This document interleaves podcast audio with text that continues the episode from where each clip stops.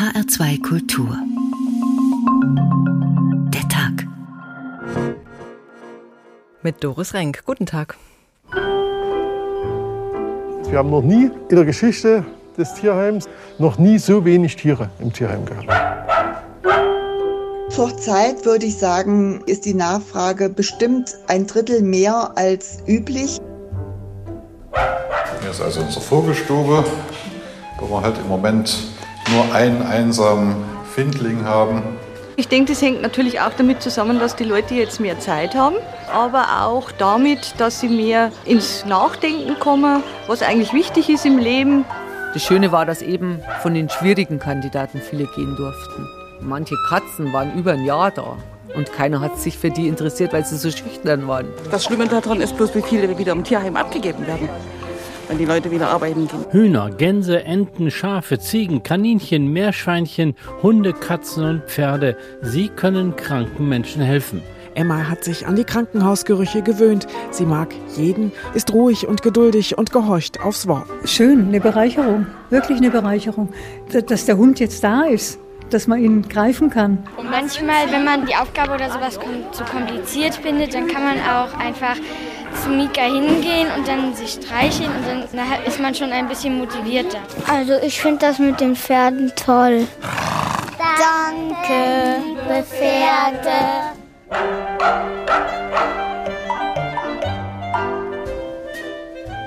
Ein Lockdown, ein Shutdown hat nicht nur verheerende Auswirkungen auf die Wirtschaft, er ist auch einfach für jeden Einzelnen eine Herausforderung, physisch und psychisch. Die meisten Menschen fürchten die Einsamkeit.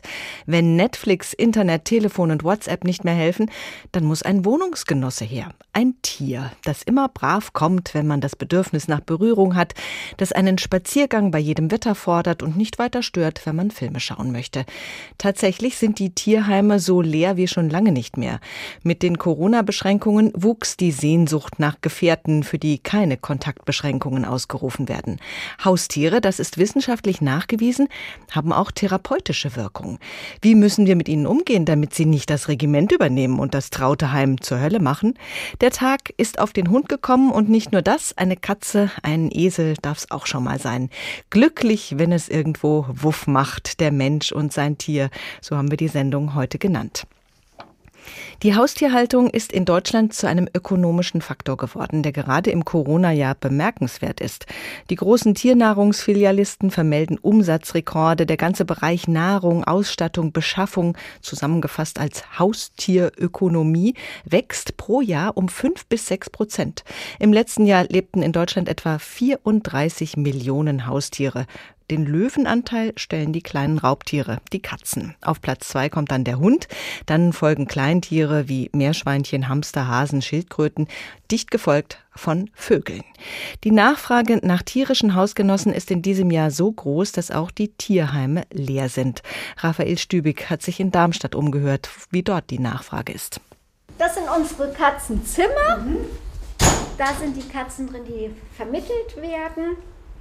Wie viel haben wir da? Auch gerade drei. Nicht viel los momentan im Katzenhaus und auch bei den Hunden und Hasen sind viele Käfige leer.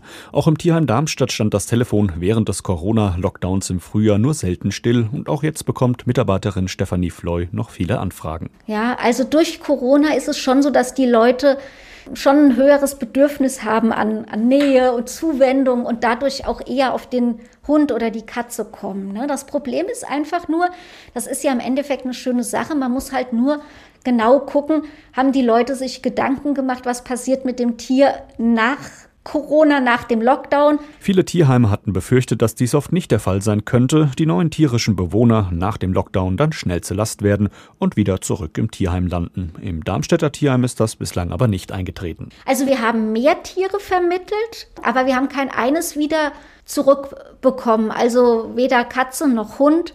Aber wir haben auch drauf aufgepasst ne, und haben uns die Leute wirklich genau angeschaut ob das eine vorübergehende Idee ist oder ob die durchdacht ist. Für die Vermittlung von Hunden, Katzen oder auch Hasen haben die Tierheime wegen der Corona-Regeln auch jetzt noch mehr Zeit. Öffnungszeiten wie früher gibt es nicht mehr. Besucher müssen Termine machen. Ute Heberer vom Landestierschutzverband Hessen. Also man kommt nicht mal eben durchs Tierheim gelaufen wie durch ein Zoo und sucht sich was aus, sondern man nimmt sich dann tatsächlich mehr Zeit, man hat mehr Ruhe für die Gespräche und die Vermittlungen sind qualitativ deutlich besser, muss ich sagen. Trotzdem sieht Ute Heberer die hessischen Tierheime jetzt am Beginn einer Abgabewelle von Wühltischwelpen oder Zuchtkatzen aus mehr oder weniger seriösen Händen. Natürlich diese äh, Hals über Kopf Ebay-Käufe, die irgendwoher einen Hund gekauft haben oder ein Tier, ist ja egal was, das rollt gerade so an. Äh, Vermittlung hat sich eher so ein bisschen zurückhaltender entwickelt. Ne? Also lang nicht mehr so viel wie im Sommer und nicht mehr ganz so viel wie vor dem ersten Lockdown. Im Tierheim Darmstadt spürt man das derzeit noch nicht. Dort bereitet aber der zweite Lockdown Stefanie Floy und den Kollegen schon jetzt wieder Sorgenfalten, denn in der Hunde- und Katzenpension bleiben die Zimmer wieder leer. Für das Tierheim ist das halt eine zusätzliche Einnahme für uns, ja. Ist halt traurig jetzt durch Corona. Ich habe heute schon wieder zwei Stornierungen von Pensionsplätzen bekommen, wo die Leute vorhatten, in Urlaub zu fahren und jetzt durch den Lockdown am Montag nicht fahren können und haben dann ihre Pension für ihr Tier storniert. Und ja, das bricht jetzt wieder weg, ne? Eigentlich schön, wenn wenige Tiere im Tierheim landen, aber wenn nicht mal tierische Pensionsgäste für Einnahmen sorgen, dann ist das auch wieder ein Problem. Wann hat der Mensch eigentlich seine Liebe zum Tier entdeckt? Damit hat sich Professor Dr. Jürgen Körner intensiv beschäftigt. Er ist Psychoanalytiker und Autor des Buches Gutes Tier, böser Mensch. Guten Tag, Herr Professor Körner. Guten Tag. Seit 1838 gibt es in Deutschland Tierschutzvereine. Heißt das, unsere Tierliebe ist erst etwa 200 Jahre alt? Ja, so ist es. Äh, Tierliebe ist eine Erfindung aus dem 19. Jahrhundert. Das ist vielen Menschen nicht so klar, aber es ist so. In den früheren Zeiten dachte man nicht daran, sich in ein Tier einzufühlen, Mitleid zu entwickeln oder mit dem Tier besonders gut umzugehen. Und wie war das Verhältnis dann vor dieser Zeit, äh, in der man tierlieb wurde zu den Tieren? Ja, es war eigentlich mehr praktisch. Also man ging mit Tieren, also Nutztieren, Schweine, äh, auch Esel oder Hühner, gut um, weil wenn man sie äh, schlecht behandelte, dann waren sie einem nicht so nützlich. Es war also keine Tierliebe, sondern eine reine Nützlichkeitserwägung. Und wie hat das dann angefangen, dass man das Tier als empfindsames Lebewesen auch ernst genommen hat? Das hat angefangen, als man mit dem ausgehenden Mittelalter begann, die Fähigkeit zu entwickeln, sich in andere Menschen zunächst einzufühlen. Dieses Einfühlungsvermögen oder Empathie ist also eine Erfindung, könnte man sagen, des 13., 14., 15. Jahrhunderts, hat in der Romantik, der deutschen Romantik dann eine Blüte. Und wir haben begonnen, uns nicht nur in Menschen einzufühlen, sondern eben auch in Tiere. Wir glauben, wir glauben äh, erfassen zu können, was für Gefühle in einem Tier gerade vor sich gehen, aber das sind mein, nach meiner Ansicht eher Projektionen. Wir, wir legen diese Fantasien in das Tier hinein, können aber eigentlich nicht sicher sein. Mhm. Also wir personalisieren ja auch das Tier inzwischen. So ist es, so ist es. Wir behandeln es wie Menschen. Wir denken, Tiere können auch äh, äh, selber denken, können Kulturen bilden, können Empfindungen haben, so wie wir. Äh, wir glauben überhaupt, wir wissen, was im Tier vor sich geht, aber es stimmt nicht. Eine mhm. Illusion. Ähm, was nutzt uns diese Illusion? Also die würden wir uns ja nicht machen, wenn wir äh, davon nicht irgendwas hätten. Ja, also Tierliebe hat, glaube ich, einen sehr egoistischen Kern. Wir verwenden Tiere, um eine Reihe von wichtigen menschlichen Bedürfnissen zu befriedigen. Also das Bedürfnis zum Beispiel gemocht zu werden. Menschen, die sich vielleicht unter anderen Menschen nicht geliebt fühlen, die freuen sich, wenn der Hund sie am Abend begrüßt und an ihnen hochspringt und gar nicht sich lassen kann vor lauter Freude. Also das ist ein Motiv. Es gibt noch mehr Motive. Zum Beispiel das Motiv, etwas bewirken zu können.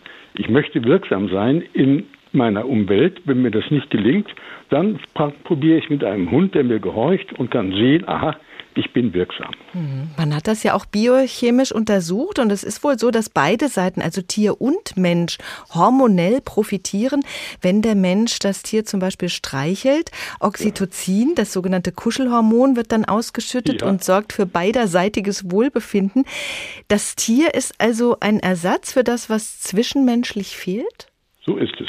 Äh, und zwar, je, glaube ich, je weiter wir in der Zivilisation voranschreiten, desto mehr, glaube ich, wird dieser Ersatz notwendig, weswegen ja auch die Tierliebe in allen ihren teilweise bizarren Formen auch zunimmt. Sie sagten das ja auch in der Anmoderation. Warum äh, wird das zunehmend notwendig? Wenn Sie sagen, je weiter unsere Zivilisation fortschreitet, gehen wir da in die falsche Richtung? Also das ist interessant. Äh, ich glaube tatsächlich, dass Tierliebe so betrachtet eher ein Symptom ist dafür, dass der Mensch sich abgekoppelt fühlt von der Natur und sich zu einsam fühlt und deswegen zurückfinden will zu einem tierischen Wesen, in dessen Nähe er sich wohlfühlen kann.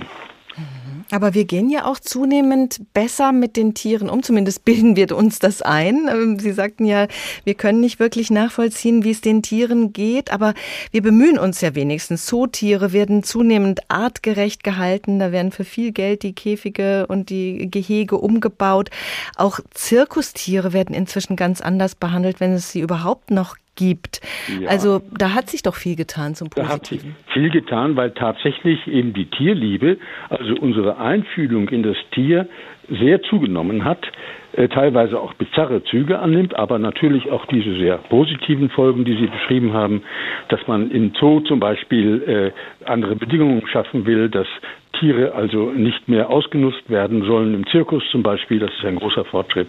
Aber das ist auch ein bisschen verlogen teilweise. Denn da, wo die Tiere wirklich schlecht behandelt werden, nicht zum Beispiel in der Massentierhaltung, da gucken wir dann nicht so genau hin und äh, lassen vieles geschehen und wollen das auch gar nicht so gern sehen. Darüber werden wir später noch vertiefend sprechen. Vielen Dank, Dr. Jürgen Körner, Psychoanalytiker und Autor des Buches Gutes Tier, böser Mensch. Arezu Weitholz ist Journalistin und Autorin mit einem besonderen Verständnis für das Seelenleben der Fische. Mein lieber Fisch heißt ihr Lyrikband mit 44 Fischgedichten. Wir haben drei für diese Sendung ausgewählt. Hier kommt unser erster Fang, ein Stör. Frühmorgens schläft das Meer noch tief. Er ist schon lange wach. Frisch fröhlich singt er laut und schief. Zum Frühstück gibt es Krach. Er hat eine interessierte Nase und guckt gern begabt.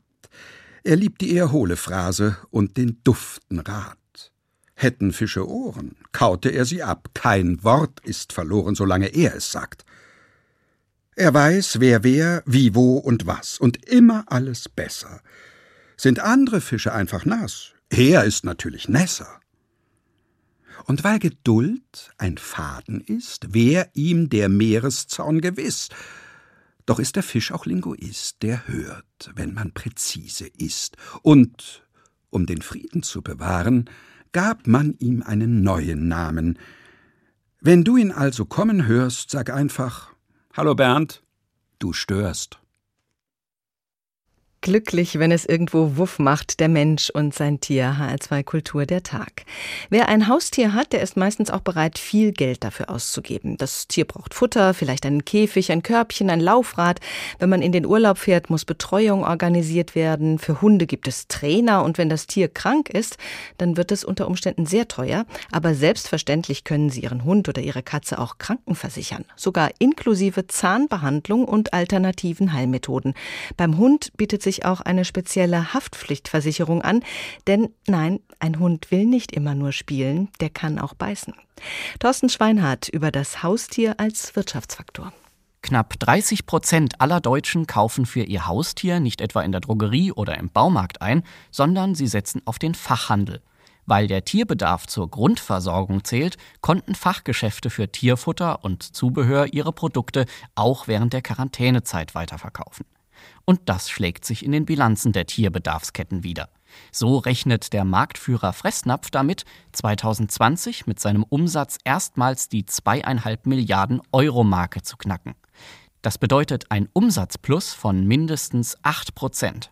Bereits 2019 konnte sich Fressnapf über deutliche Zugewinne freuen.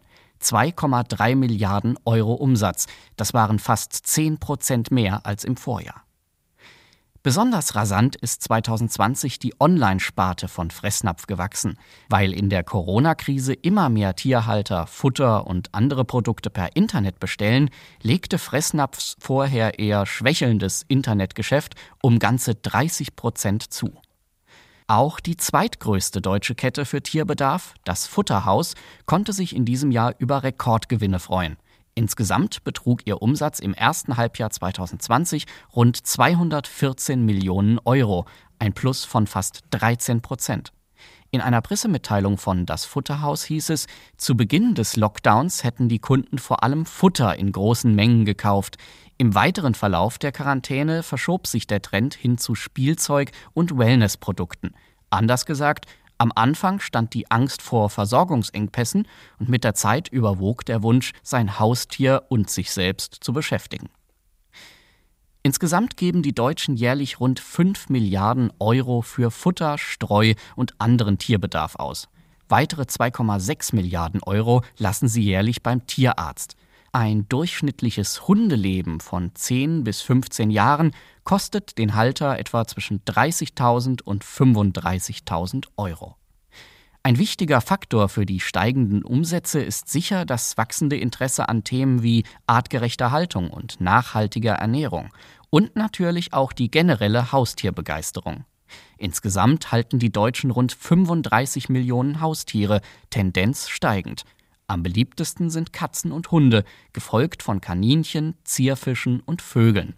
Immer gefragter werden auch exotische Tiere und damit wächst leider auch der Markt für Tiere, deren Verkauf und Haltung in Deutschland verboten ist. Trotzdem ist die Versorgung unserer tierischen Familienmitglieder ein nicht zu unterschätzender Wirtschaftsfaktor. An der Heimtierindustrie hängen in Deutschland immerhin über 200.000 Arbeitsplätze. Es arbeiten also viele Menschen dafür, dass andere Menschen Freude am Haustier haben. Dabei wird noch mehr Geld als mit dem Futter mit Spielzeug und Accessoires für das Tier verdient. Tiere werden zum Friseur geschleppt, in die Hundeschule oder sie werden psychologisch betreut. Darüber spreche ich mit Dr. Peter Kunzmann. Er ist Professor für angewandte Ethik in der Tiermedizin an der Stiftung Tierärztliche Hochschule Hannover. Guten Tag, Herr Kunzmann. Guten Abend. Wir kaufen also alles Mögliche und nehmen alle möglichen Dienstleistungen Dienstleistungen in Anspruch, damit es unserem Tier gut geht. Was machen wir da? Hat das was mit Tierwohl zu tun? Na gut, in der Liste, die Sie gerade aufgemacht haben, sind ja schon sehr unterschiedliche Dinge. Also beispielsweise Men Menschen in Hundeschulen gehen, um sich beraten zu lassen, sich auch coachen zu lassen, wie man richtig mit dem Hund umgeht. Ist das etwas, was dem, in aller Regel dem Tier zugutekommt, auch dem Tierhalter zugutekommt? Da würde ich sagen, ja, wenn wir das machen, vor allem Menschen, die keine, äh, keine Erfahrung haben und selber darauf aus sind, dass man ihnen äh, das gut beibringt, wie sie mit dem Tier so umgehen, dass das Tier auch äh, Spaß dran hat, finde ich das eine wunderbare Entwicklung, wenn, wenn Menschen dafür Geld ausgeben. Wenn Menschen Geld ausgeben für Gimmicks, die ihnen Spaß machen, aber dem Tier nicht schaden, kann man sich fragen, warum sie es tun. Aber das wäre jetzt auch kein großes, auch aus Tierschutzgründen kein großes Problem. Oder sie kaufen eben Dinge für Tiere, die den Tieren nicht gut tun. Da würde ich sagen, dann ist auch aus Tierschutzgründen, aber vor allem aus tierethischen Gründen da auch eine Grenze erreicht. Also schadet es dem Tier, wenn es so vermenschlicht wird, wenn wir dem Hund beispielsweise einen Hundepullover übers Fell ziehen? Die Auswahl an Pullovern, die man da kaufen kann, ist riesengroß. Ja. Es kommt darauf an, aber auch das ist genau der, der Punkt, wo ich meine, dass die Tierhalter zunächst eigentlich diejenigen sind, die sich da kundig machen sollen, was dem Tier ihrer Art und dann eben bei Hunden ganz besonders auch Tieren ihrer Rasse, das spielt eine große Rolle. Da stecken ja tausende von Jahren Zucht dahinter. Also kurzum Maß zu nehmen an dem, wie das Tierschutzgesetz das in meinen Augen sehr richtig und sehr präzise formuliert, zu sagen, an den Bedürfnissen der Tiere und sie dementsprechend artgerecht ihrer Art und ihren Bedürfnissen entsprechend nach zu ernähren, zu pflegen äh, und verhaltensgerecht unterzubringen, so heißt es im Tierschutzgesetz. Das ist eigentlich die Bedingung, sagen kann, was darüber hinausgeht, ist vielleicht ein Gimmick, das ein gewisses Licht auf die Mensch-Tier-Beziehung wirft, aber dem Tier nicht unmittelbar schadet. Da kann man sich dann auch fragen, und das ist die andere Seite des Ganzen, die ich auch da drin sehe. Eigentlich denke ich, der Kern der Tierliebe besteht ja darin, dass Menschen das an Tieren schätzen, was sie zu Tieren macht und nicht zu anderen Menschen. Und dementsprechend äh, sehe ich da auch natürlich Tiere ganz stark als Projektionsfläche, wie der Vorredner das auch schon gekennzeichnet hat. Ja, Professor Körner hat ja auch schon gesagt, dass wir glauben, dass wir die Bedürfnisse eines Tieres weitgehend kennen. Äh, jetzt sagen Sie, äh, auch im Tierschutz sollte man sich ja daran äh, orientieren, welches Bedürfnis das Tier eigentlich hat. Aber wenn wir gar nicht genau wissen, was das Tier braucht, wie verhalten wir uns denn da richtig? Also was Tiere brauchen, kann man, glaube ich, ganz gut. Da kann man vieles auch selber durch Beobachtung rauskriegen, was ich wiederum für den Kern einer auch bereichernden Mensch-Tier-Beziehung halte, dass Menschen auch im Unterschied zu früheren Jahrhunderten heute bereit sind, sich stark auf die Ebene des Tieres einzulassen. Also wie gesagt, dass Menschen, früher hat man Hunde mit Gewalt abgerichtet, damit sie das tun, was ich von ihnen will. da sind die meisten Menschen heute weg davon und verstehen, dass sie am besten mit dem Tier klarkommen, wenn sie verstehen, die Dinge so zu sehen, wie ihr Tier das sieht. Mhm. Das finde ich eine wunderbare Entwicklung in der Hinsicht. Und auch da gilt, dass Menschen, die Tiere halten, sich informieren sollten und dann notfalls, falls man wirklich nicht genau weiß, wie die Bedürfnislage von Tieren aussieht, man kann sich ja auch Rat holen. Tierärzte beraten, auch die großen Handelsketten halten ein Angebot dafür bereit. Äh, das meine ich, ist eine Pflicht der Tierhalter, sich da entsprechend einzugrufen und zu wissen, was braucht man Tier denn wirklich. Mhm. Also mit den heimischen Tieren funktioniert das schon ganz gut. Es gab mal diese Untersuchung, dass viele Kinder aufgrund der Werbung dachten, Kühe seien lila. Ja. Wir haben jetzt einen Boom bei der Haustierhaltung, aber kaum noch Bezug zu Nutztieren. Welche Folgen hat das? Also das ist eine Konsequenz eigentlich der Entwicklung in der zweiten Hälfte des 20. Jahrhunderts, dass die Nutztiere ganz und gar raus sind aus der Lebenswelt der allermeisten Menschen. Das ist ganz sicher ein wichtiges Faktum, was den Bereich der Nutztierhaltung äh, durchzieht.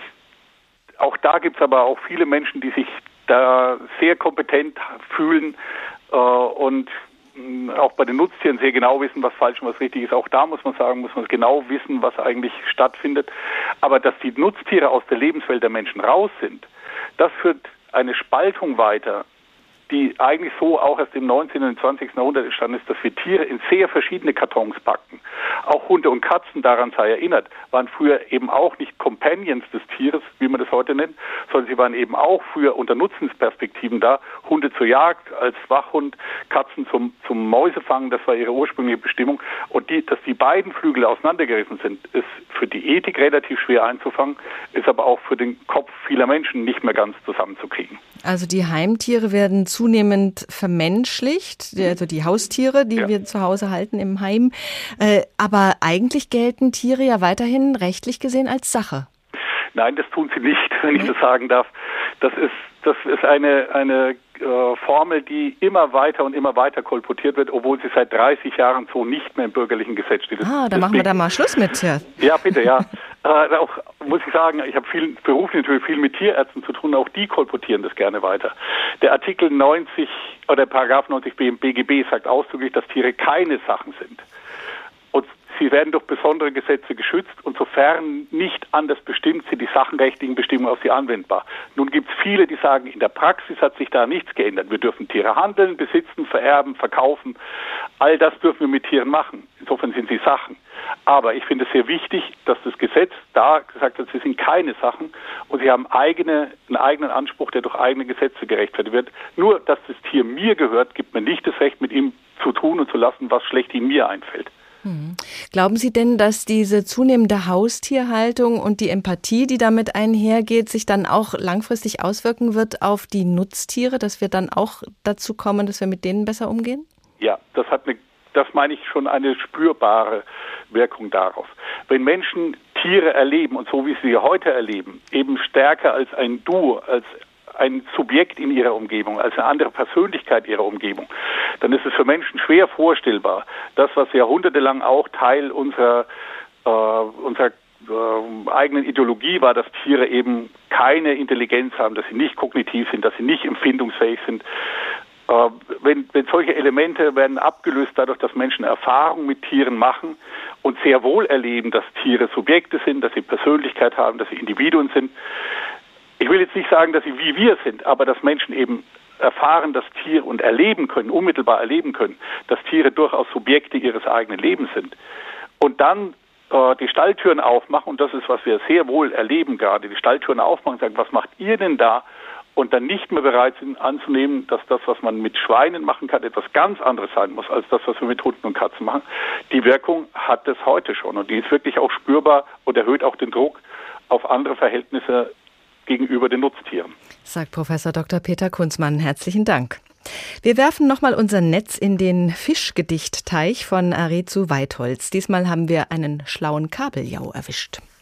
Ein neunmal schlauer Kabeljau sprach auf dem Sterbebett zu seiner Frau: Ich bin, das weiß ich ganz genau, sehr bald ein toter Kabeljau. So versprich, wenn ich dann scheide, lass keinen Doktor zu mir rein.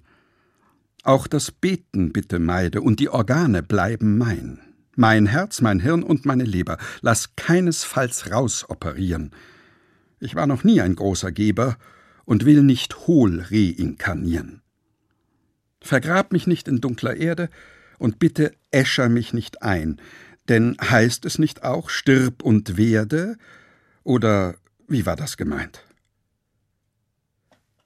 Da fuhr ein Fischer längs im See und Cash die zwei aus dem Palaver, Jetzt sind sie beide Fischfilet, bestattet in Panade. Schade. HR2 Kultur der Tag. Wir haben eben darüber gesprochen, was der Mensch alles anschafft, um seinem Haustier das Leben schön zu machen. Jetzt wechseln wir die Perspektive. Tiere geben dem Menschen viel. Sie können sogar heilende Kräfte haben und zumindest dafür sorgen, dass wir uns einfach ein bisschen besser fühlen. Wie Therapiehund Sissi. Vaja Stavrianos war mit ihr bei einem Einsatz. Die Heckklappe des Vans geht auf, was für Sissi noch lang kein Grund ist, hektisch zu werden. Erst wenn Ivana Seger ihr das Arbeitstüchlein mit ihrem Namen um den Hals legt, geht's los. Heute zur Iris Schüssler, die an Krebs erkrankt ist. Da ist sie. Hey. So, ich heb sie mal hoch. Ei, guten Morgen. Und jetzt geht's auch gut mit der Hand, sie zu streicheln, ne? Ja, ja. Sissy liegt ruhig da und kuschelt sich dann einfach von selbst an ihre Patientin. Unter ihr liegt eine saubere Hundedecke, obwohl die Labradorhündin mit kurzem Fell nicht hart. Iris Schüssler wird sichtlich ruhiger, wirkt entspannt und versinkt völlig in der innigen Zweisamkeit.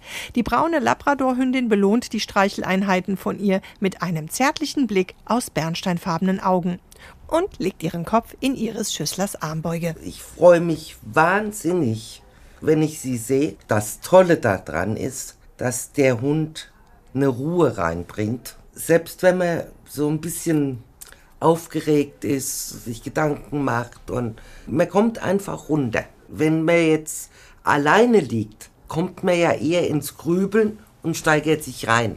Ivana Seger hat als Palliativschwester sehr schnell entdeckt, wie stark ein Hund als Partner für diese Arbeit ist. Als ich erlebt habe, wie ein Hund auf einer depressiven Station wirklich innerhalb von Sekunden die ganze Atmosphäre geändert hat.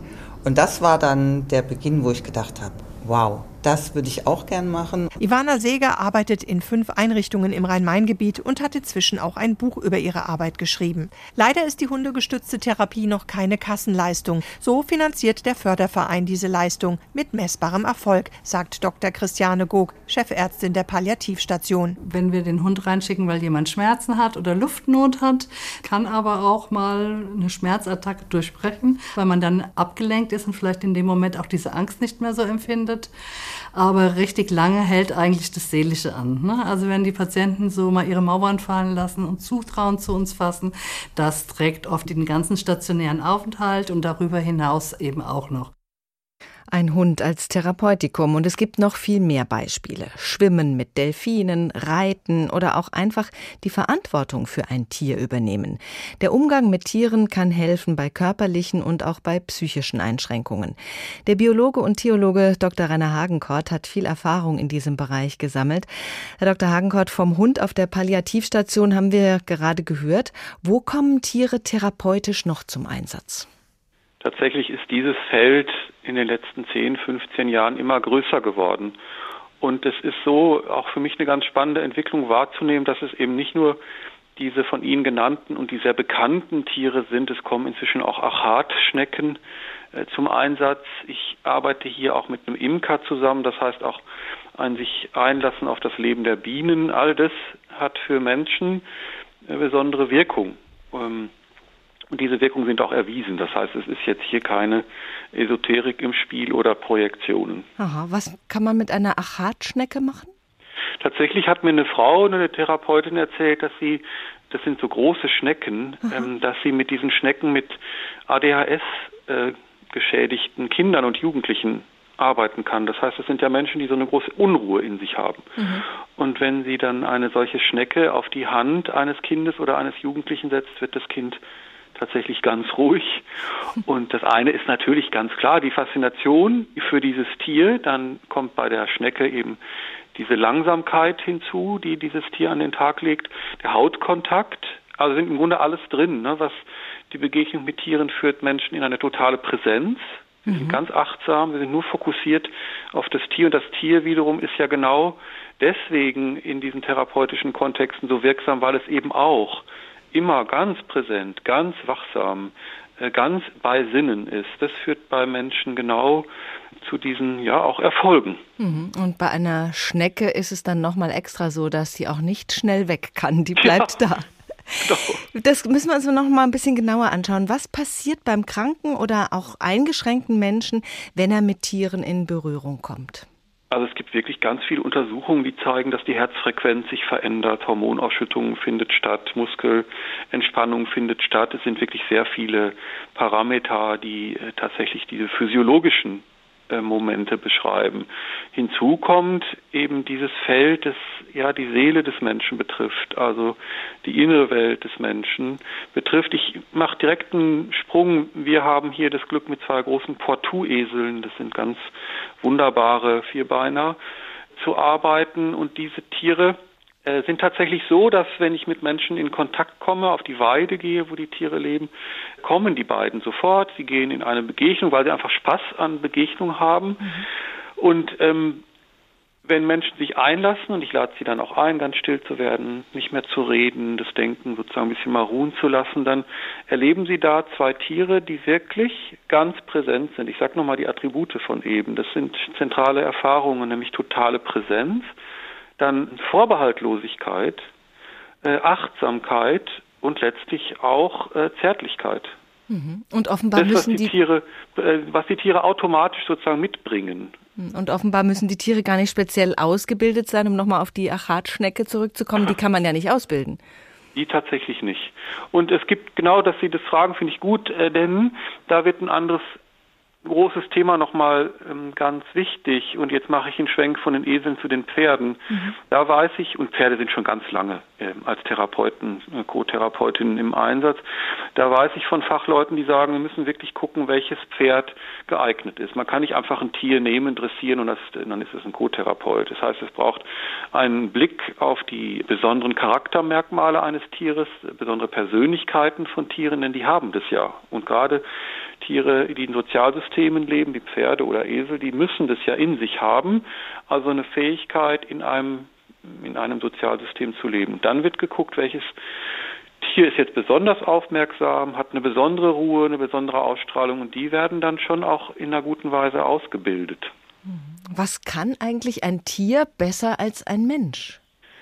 Also ein Freund von mir, der eine große Einrichtung der Jugendhilfe leitet, in dem Lamas, Pferde, Kamele, Hunde arbeiten, sagt immer, unsere Tiere lesen keine Akten. Wir als äh, Fachleute müssen Akten lesen. Also damit, er hat für mich ein sehr beeindruckendes Beispiel, wenn Kinder, Jugendliche in dieser Einrichtung landen, die voller Aggression sind, die auch womöglich Tierquälerei begangen haben. Ähm, und wenn diese jungen Leute dann nach guten Vorbereitungen mit einem Tier in den Kontakt kommen, hat dieses Tier tatsächlich Akten nicht gelesen. Hm. Und dann begegnet ein Hund, ein Lama einem solchen Kind total vorbehaltlos, absolut präsent. Ich wiederhole noch mal ein bisschen mantraartig diese Begriffe. Mhm. Ähm, und führt dann bei Kindern, Jugendlichen, wenn diese Begegnungen auch immer wieder stattfinden, vielleicht regelmäßig jeden Tag, führt es zu einer wirklich grundlegend anderen Haltung äh, dieser Kinder und Jugendlichen einmal zu den Tieren und dann darüber hinaus auch als sozusagen neue Erkenntnisse einer Haltung auch Menschen gegenüber. Hm, also das Tier urteilt nicht, das ja. macht nur der Mensch. Hm. Ganz genau.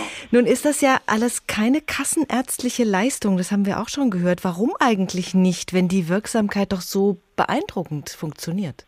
Also da werde ich jetzt mal ganz böse. Die Pharmaindustrie funktioniert so, dass Gelder fließen müssen. Das heißt, es muss verdient werden. Ähm, das gleiche Schicksal teilen ja auch andere Alternativmethoden. Also, und weil eben der Kontakt mit Tieren für die Pharmaindustrie keinen Gewinn hat, wird es eben auch nicht abgerechnet. Hm. Sehr böse, aber das, ein bisschen kurz gefasst ist das ja so. Ja, aber auf den Punkt würde ich mal sagen. Ja. Herr Dr. Hagenkott, äh, so für Sie die beeindruckendste Erfahrung, die Sie gemacht haben in all den Jahren in der Tiertherapie? Im Sommer war eine Gruppe von Schlaganfall äh, geschädigten Menschen bei uns auf dem Gelände also 20 Menschen mit den Lähmungen und Handicaps und Beeinträchtigungen, die man sich glaube ich, ganz gut vorstellen kann jetzt. Und die sind dann auch, ich habe sie eingeladen, auf die Weide zu kommen und es gingen fünf dieser Menschen auch auf die Weide. Es war eine Frau dabei, die hatte den linken Arm gelähmt, der war auch am Körper fixiert. Und der Fridolin hat tatsächlich sofort äh, auch den Kontakt gesucht und hat mit seinen sehr sanften Lippen die Hand dieser Frau liebkost, minutenlang. Und danach sagte die Frau, die Lähmung sei verschwunden. Die Lähmung war eine halbe Stunde weg. Wahnsinn. Unvorstellbar. Tatsächlich. Man kann das auch ähm, Heilung nennen. Und, ähm, und es ist jetzt auch nicht, wie soll ich sagen, wir sind wirklich nicht in so einem esoterischen Feld, wo sich jemand was einbildet, sondern hier ist wirklich Heilung geschehen durch diese unmittelbare Begegnung. Dr. Rainer Hagenkort, Biologe und Theologe, der viel arbeitet mit Tieren, die therapeutisch zum Einsatz kommen. Vielen Dank. Dank Ihnen. Und wenn so eine Therapie regelmäßig angewendet würde als Kassenleistung, dann wäre vermutlich auch ein langfristiger Erfolg erzielbar. Von der beruhigenden Wirkung von Schnecken hatten wir es gerade. Auch Fische können beruhigend wirken, aber nicht der Kochfisch im Gedicht von Arezu Weitholz. Ein kleiner Kochfisch ging zur See, traf einen Wal und sagte: He, du bist ja ein fettes Tier und gar kein Fisch, was willst denn hier? Dann muffelt er die Quallen an, was Quallen nicht gefallen kann. Er schnauzt und stänkert laut und fies, er pöbelt und macht Muscheln mies. Ihr seid ja stumm und hässlich obendrein und überhaupt doch viel zu klein, und du, Butt, Aal und ihr, Makrelen, euch allen Gräten, Hirn und Seelen fehlen. So schreit der Kochfisch Tag und Nacht, man sich im Meer schon Sorgen macht. Ist er denn irre oder bloß blau? Hat er Tourette oder nen Hau? Doch keins von diesen Dingen war, was dem Kochfisch so geschadet. Es ist ganz einfach, also klar, der Kleine hat zu heiß gebadet. Wir haben den Hund immer wieder erwähnt, weil er ja auch sozusagen der beste Freund des Menschen ist und das zweitbeliebteste Haustier in Deutschland nach der Katze. Jetzt wollen wir dem Hund unsere volle Aufmerksamkeit schenken und das tun wir mit Florian Schwinn, Journalist und Autor. In seinem Buch Tödliche Freundschaft, was wir den Tieren schuldig sind und warum wir ohne sie nicht leben können, geht es auch um den Hund, um dieses besondere Verhältnis, was wir zu ihm haben. Guten Abend, Herr Schwinn. Hallo. Mensch und Hund, das ist eine lange Erfolgsgeschichte. Wann hat das angefangen? Wann ist der Wolf eigentlich auf den Menschen gekommen oder was umgekehrt?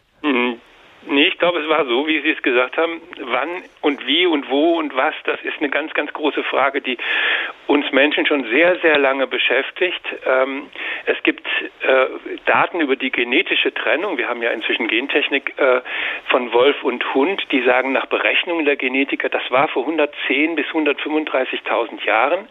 Manche bezweifeln das. Die ältesten Funde von Hundeschädeln sind einer aus Belgien aus der Höhle Gouvet, 31.700 Jahre alt, einer aus der Höhle Rasbojnica im Altaigebirge auf der russischen Seite des Altaigebirges, also wo Mongolei und Russland aneinander stoßen, 33.000 Jahre alt. Unvorstellbar, ja. Und da ist der Mensch äh, dem Wolf nahe gekommen oder der Wolf dem Menschen? Das ist ja die große Frage. Also die beiden Jäger Gruppen sind sich einfach nahegekommen in dieser Zeit, ausgehende Eiszeit. Ähm, da muss man sich vorstellen, ähm, lebten hier in dem größten jemals, jemals bestandenen zusammenhängenden Biotop der Erde, also von Sibirien bis nach Südspanien ein einziges Biotop, muss man sich vorstellen. Diese nacheiszeitliche oder späteiszeitliche Landschaft lebten Milliarden von Huftieren, hauptsächlich Rentiere. Und die wurden von den Jägern verfolgt. Die sind mit denen gezogen im Winter nach Süden, im Winter nach Süden, ja, im, im Sommer nach Norden. Und die wurden von denen bejagt und wurden dadurch auch gesund behalten und das gehalten, diese Herden, diese riesigen Herden. Und das haben Menschen und Wölfe gemacht. Die sind sich dabei nahegekommen. Die hatten ein und dasselbe Interesse. Waren also Konkurrenten zunächst? Eigentlich waren sie, ja, sie waren sicherlich eigentlich Konkurrenten, aber andererseits ähm, muss man sich vorstellen, ähm, haben die Menschen zum Beispiel beobachtet, wie die Wölfe jagen. Und die Wölfe haben die Menschen beobachtet und haben gesehen, was machen die denn, was können die besser als wir. Und die Menschen haben gesehen, was machen die denn und was können die besser als wir.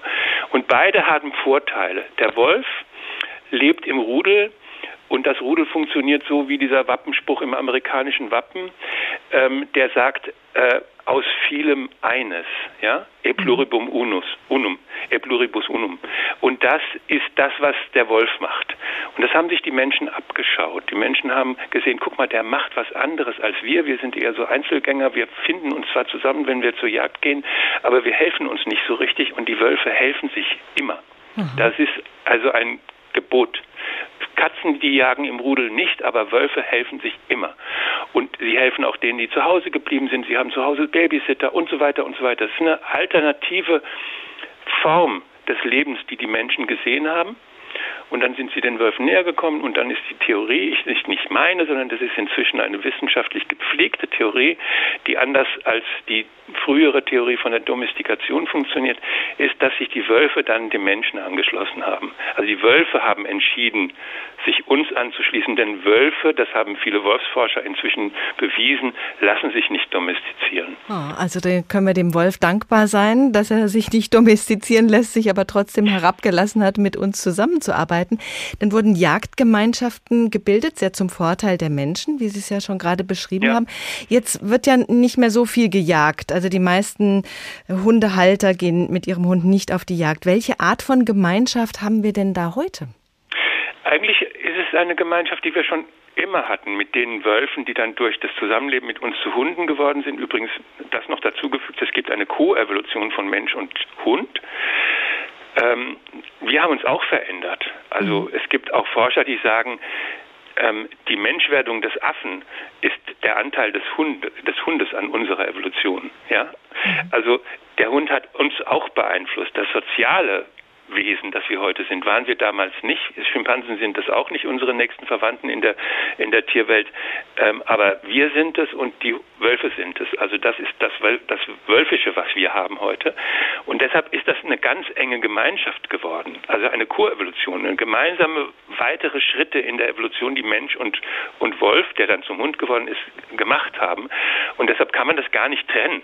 Also man kann die beiden beiden Tiere nicht mehr voneinander trennen. Wolf. Wir haben wahnsinnig viel offensichtlich vom Wolf gelernt äh, für unsere evolutionäre Weiterentwicklung. Was hat denn der Wolf gelernt? Der Wolf hatte, also ähm, sagen wir mal so, die, die äh, Evolutionsbiologen würden sagen, ein Tier, das sich über die ganze Welt verbreitet hat, ähm, muss offenbar einen Vorteil in, diesem, in dieser Koevolution mit dem Menschen gehabt haben. Es hat noch nie so viele Wölfe gegeben, wie es heute Hunde gibt. Überall auf der Welt gibt es Hunde. Also muss das für den Hund ein Vorteil gewesen sein, sonst hätte er sich äh, nicht so weit verbreitet äh, über die ganze Welt der, der einzelne Hund hat vielleicht keinen Vorteil, wenn er von seinem Herrn gequält wird oder wenn er ähm, allein gelassen wird oder zu Hause wartet, bis das Herrchen endlich kommt und sich mal bequemt mit ihm Gassi zu gehen. Aber die, die Gattung, die Art, die hat einen riesigen Vorteil von der Zusammenarbeit, mit, von, von Zusammenleben mit uns. Hm. Wir haben am Anfang gehört, dass der Mensch sich mehr oder weniger einbildet, dass er die Tiere verstehen würde, seinen Hund verstehen würde. Wie ist das denn umgekehrt? Wie viel versteht der Hund vom Menschen? Alles. Der Hund, wenn Sie einen Hund haben, der kann Sie lesen. Äh, die, die Wölfe sind sehr, sehr gut im, im Erkennen von Nuancen von Ausdruck im Gesicht. Sie sind, so, so funktionieren sie einfach, das können Hunde auch. Ähm, wenn Sie einen Hund in der Wohnung haben, einen, einen, der jetzt nicht noch abgestumpft und depressiv ist, weil Sie niemals mit ihm rausgehen, äh, dann wird, weiß der Hund immer, wo Sie sind. Sie müssen den Hund suchen. Wir müssen Bücher lesen, um Hunde zu verstehen. Die Hunde können uns lesen. Die verstehen uns immer. Und aus Ihrer Sicht, wie ist es umgekehrt? Wie viel verstehen wir vom Hund?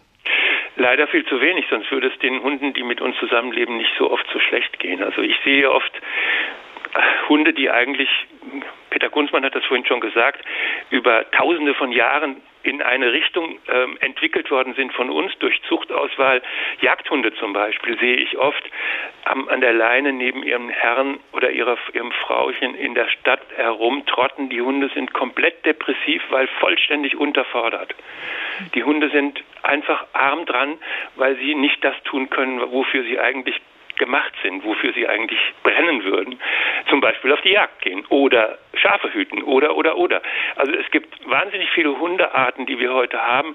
Golden Retriever, der heißt ja nicht Golden Retriever, der heißt Golden, weil er so ein gelbes Fell hat, aber mhm. Retriever heißt er, weil er etwas zurückbringt. Das ist ein Portierhund, einer, einer von der Jagd. Äh, die sind völlig verfettet in irgendwelchen Familien, äh, liegen sie äh, herum, äh, werden von den Kindern gehätschelt, alles gut, das mögen sie auch. Die sind auch tolle Familienhunde, aber die wollen auch arbeiten. Die wollen mhm. auch auf die Familie aufpassen, die wollen auch helfen, die wollen auch draußen sein und brauchen Bewegung. Und das haben die meisten Hunde, die bei uns zumindest in den Städten leben, fast nicht mehr.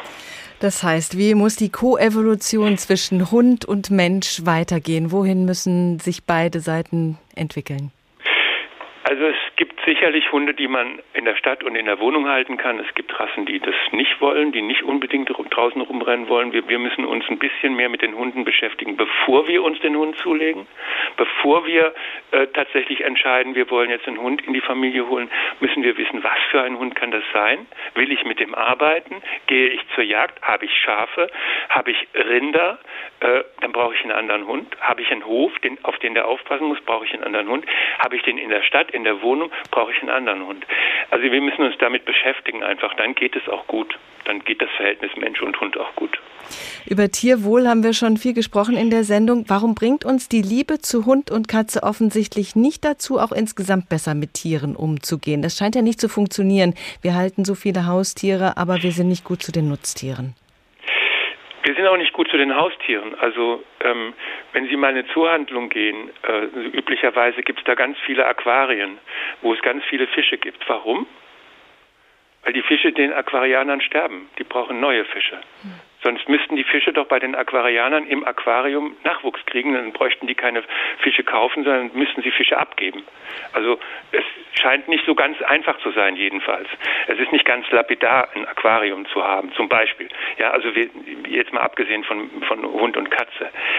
Ähm, halte das, was Peter Kunzmann vorhin gesagt hat, nicht für ganz richtig. Also klar ist das richtig, dass wenn wir mehr Tierliebe an den Tag legen und uns um, um, um unsere tierischen und unsere ja, Gefährtentiere mehr kümmern, dass wir dann ähm, äh, vielleicht auch wissen wollen, was in den Ställen passiert. Aber das wollen eben nur wenige, noch viel zu wenige Menschen. Und der Druck ähm, auf die Landwirtschaft und auf die Agrarpolitik vor allem, die ja gerade wieder beschlossen hat, dass alles weitergeht wie bisher, der ist noch, nicht, noch lange nicht groß genug. Also das dauert mir zu lang, mhm. äh, bis alle Menschen, die Tiere, tierlieb zu Hause sind, dann auch wirklich darauf achten, dass es den Schweinen in den Ställen gut geht. Aber wir sind zumindest auf einem ganz guten Weg. Vielen Dank, Florian Schwinn. Zum Schluss wollen wir nochmal unser komplettes Einfühlungsvermögen in die Hundeseele aktivieren. Kevin heißt das Tier und ist somit ja schon halb vermenschlicht. Früher hießen Hunde Bello oder Rex. Heute finden sich vermehrt dieselben Vornamen, die man auch Kindern gibt. Ulrich Sonnenschein weiß, wie Kevin sich fühlt. Momente eines Hundelebens. Kevin war es langweilig. Schrecklich langweilig. Es war kaum fünf Minuten her, da hatte sie die schwere Haustür hinter sich ins Schloss fallen lassen, doch ihm kam es vor wie eine Ewigkeit. Noch immer, wenn sie ging und er ganz allein zurückblieb, nach all den Jahren ihres Zusammenlebens, befiel ihn Zweifel, ob sie jemals zurückkommen würde. Warum hatte sie ihn zurückgelassen? Warum wollte sie ihn nicht mitnehmen, hinaus in die Welt der tausend Gerüche, die nur für ihn allein da zu sein schienen? Ein leises Bellen rollte aus seiner Kehle, fast ein Jaulen, aber ohne die drängende Dramatik, die er empfand. Das war verboten, das wusste er. Früher, wenn er sein bewegendes Geheul angestimmt hatte, war sie ganz plötzlich wieder da gewesen, hatte ein böses Gesicht gemacht und hatte gebellt, merkwürdige Befehle, die er nicht verstand. Er hatte sich nicht wohlgefühlt in diesen Momenten, und seitdem blieb er lieber ruhig. Ganz dicht ging er an die Tür. Sonnenstrahlen fielen durch das große Schlüsselloch. Feiner Staub tanzte darin. Kevin steckte die Vorderpfoten aus und legte missmutig den Kopf darauf. Nur nicht entspannen, dachte er, nur nicht einschlafen, immer auf der Hut bleiben. Die Hinterläufe jederzeit zum Sprung bereit, harrte er aus. Doch nichts passierte, alles blieb ruhig. Nicht mal der Wind machte seine vertrauten Geräusche. Draußen war es heiß und er genoss die kühlen Wände in dem fensterlosen Flur. Konzentriert blickte er die massive Holztür an. Noch immer sah man die Kratzer seiner Krallen, die er vor langer Zeit voller Verzweiflung und Einsamkeit dort hineingetrieben hatte. Auch ihre Schuhe hatte er zerbissen, voller Sehnsucht nach ihrem Geruch. Jedes Mal hatte sich ihre freudige Begrüßung in bitteren Zorn verwandelt. Und nun? Was sollte er tun? Er blickte auf seinen Korb und zögerte. Nein, hier musste er warten, direkt vor der Tür. Hier ging es rein und hier ging es raus. Hier würde er alles mitkriegen. Hier würde er sie schon hören, ehe er sie riechen konnte. Wieder legte er den Kopf auf die Pfoten. Gespannt zog er die Augenbrauen hoch und leckte sich die Nase. Langsam ließ er sich auf die Seite gleiten. Mit dem Rücken dicht an der Wand, die schon ganz grau war von seinem Fell. Müdigkeit drückte ihm die Augen zu. Wach bleiben, dachte er, aufpassen. Er reckte den Kopf, doch der warme Holzboden zog ihn an. Da war da nicht ein Geräusch? Mit einem Satz war er auf den Beinen. Näherte sich da etwas dem Haus? Jetzt muss ich bellen, dachte er, jetzt muss ich doch bellen. Soll ich nicht bellen, muss jetzt bellen? Leise begann er zu knurren. Ganz deutlich waren jetzt Stimmen zu hören. Ein Lachen da und ein Bellen. Voller Überzeugung ließ er seine tiefe Stimme ertönen, laut und kraftvoll. Nochmal und noch einmal. Dies war sein Haus, seine Tür, sein Platz. Niemand war da, der wachte, niemand außer ihm. Doch die Geräusche näherten sich nicht, wurden eher leiser und verschwanden dann ganz. Um ganz sicher zu gehen, schickte Kevin ihnen noch ein paar Laute hinterher. Dann ging er zufrieden zu seinem Korb. Jetzt wusste er, warum er hier war und nicht bei ihr. Er war der Wächter, er passte auf. Jetzt hatte er sich ein wenig Schlaf verdient. Zwei, drei Runden im Korb, um aus den Decken eine schöne Schlafkuhle zu machen und sich dann einfach fallen lassen. Die Nase auf den Rand, man kann ja nie wissen, was noch passiert. Herrlich, diese satte, zufriedene Müdigkeit. Er schlief fest, als sie die Tür öffnete. Sie stellte die schweren Einkaufstüten im Eingang ab und ging auf den Korb zu. Er blinzelte ihr entgegen. Das erste, was sich bewegte, war sein Schwanz, dass der ihn auch immer verraten musste. Jetzt mal nicht übereifrig werden. Schließlich hatte sie ihn allein gelassen, da galt es die Freude, etwas zu zügeln. Erst als sie die Hand in die Tasche gleiten ließ, gab es kein Halten mehr. Diese kleinen, runden, wohlriechenden Dinger waren einfach unwiderstehlich. Man wurde zwar nicht satt davon, aber sie hinterließen diesen wunderbaren Geschmack. Na los, dachte er, nimm die Leine, jetzt ist ja alles wieder gut. Wir verstehen ihn doch, den Hund. Glücklich, wenn es irgendwo Wuff macht, der Mensch und sein Tier. HR2 Kultur der Tag. Sie finden auch diese Sendung in der ARD Audiothek auf hr2kultur.de oder in der Wiederholung ab 22.05 Uhr in HR Info. Mein Name ist Doris Renk und von mir gibt's zum Schluss noch ein Gedicht zur Tierliebe in Corona-Zeiten von der Autorin unserer Fischgedichte in dieser Sendung von Arezu Weitholz. Es heißt Die Grippewelle. Erst da keuchten die Sardellen und bald hustete der Hecht. Böse röcheln die Forellen und den Heringen ist schlecht. Kopfweh, Fieber bei den Fischen, keiner mehr verlässt sein Haus. Denn den Wal darf's nicht erwischen. Wenn der niest, ist alles aus. Eines Tages fühlte ich, die Einsamkeit ist nichts für mich. Da ging ich hin und kaufte mir einen Hund. Dieses ist ein schönes Tier, erklärte der Besitzer mir, zeigt auf einen kleinen braunen Hund. Schüchtern fragte ich, welche Rasse. Ist der Hund auch wirklich klasse? Insbesondere ist er stubenrein. Mann, sagt er, für dieses Vieh leiste ich jede Garantie. So ein Hündchen, das gab es noch nie. Ich bin so stolz auf ein kleines braunes Hundevieh, denn so was Schönes, so was Treues gab's noch nie. Es wäre auch alles wunderschön und würde so in Ordnung gehen, wenn es nicht blieb an jeder Ecke stehen, an jeder Ecke, jedem Baum, in jedem Winkelchen. Da macht mein Hund sein kleines. Reden wir nicht davon. Reden wir nicht davon. Ich stehe und stehe und stehe und stehe und stehe und stehe. Und jedes Mal ein neuer Stillrot, der, dass Sie verstehen, schon. Anfangs habe ich noch gelacht, dann habe ich das verrückt gemacht. Und ging ich hin, wo ich gekauft den Hund. Grüß Gott, sage ich, dieses Tier ans Herz gewachsen ist es mir, doch eine Eigenart ist mir zu bunt. Zugegeben, prima Rasse, überhaupt ganz große Klasse, insbesondere durchaus stubenrein. Nicht zu Unrecht gaben sie für das viele Garantie. So ein Hündchen, das gab es noch nie. Ich bin so stolz auf mein kleines braunes Hundevieh, denn sowas Schönes, sowas Treues gab's noch nie. Es wäre auch alles wunderschön und würde so in Ordnung gehen, wenn es nicht blieb an jeder Ecke stehen, an jeder Ecke, jedem Baum, in jedem Winkelchen. Dann macht mein Hund sein kleines, reden wir nicht davon, reden wir nicht davon, ich stehe und stehe und stehe und stehe und jedes Mal ein neuer Still Rot, der, dass Sie verstehen, schon. Wirklich, sagt der Hundemann, wie Sie das schildern, ja, da kann ich Ihre Sorgen voll und ganz verstehen. Jeden Rechtsanspruch natürlich lehne ich ab als ungebührlich. Was geschehen ist, ist nun mal geschehen. Und sehen Sie, so ein Hundetierchen hat dabei halt sein Pläsierchen. Gönnen Sie ihm doch den kleinen Spaß. Auch wir beide in dem Alter waren ja ganz wundervoll. Da fassen Sie sich mal an die eigene Nase. Seien Sie doch stolz auf Ihr kleines braunes Hundevieh. Denn sowas Schönes, sowas Treues gab's noch nie. So sprach er und ich muss gestehen, Jetzt finde ich alles wunderschön und singe froh und munter den Refrain an jeder Ecke, jedem Baum, in jedem Winkelchen. Dann macht mein Hund sein kleines, soll er es doch tun, soll er es doch tun. Ich stehe und stehe und stehe und stehe und stehe und stehe und jedes Mal ein neuer Still ruft er. Na, wenn schon.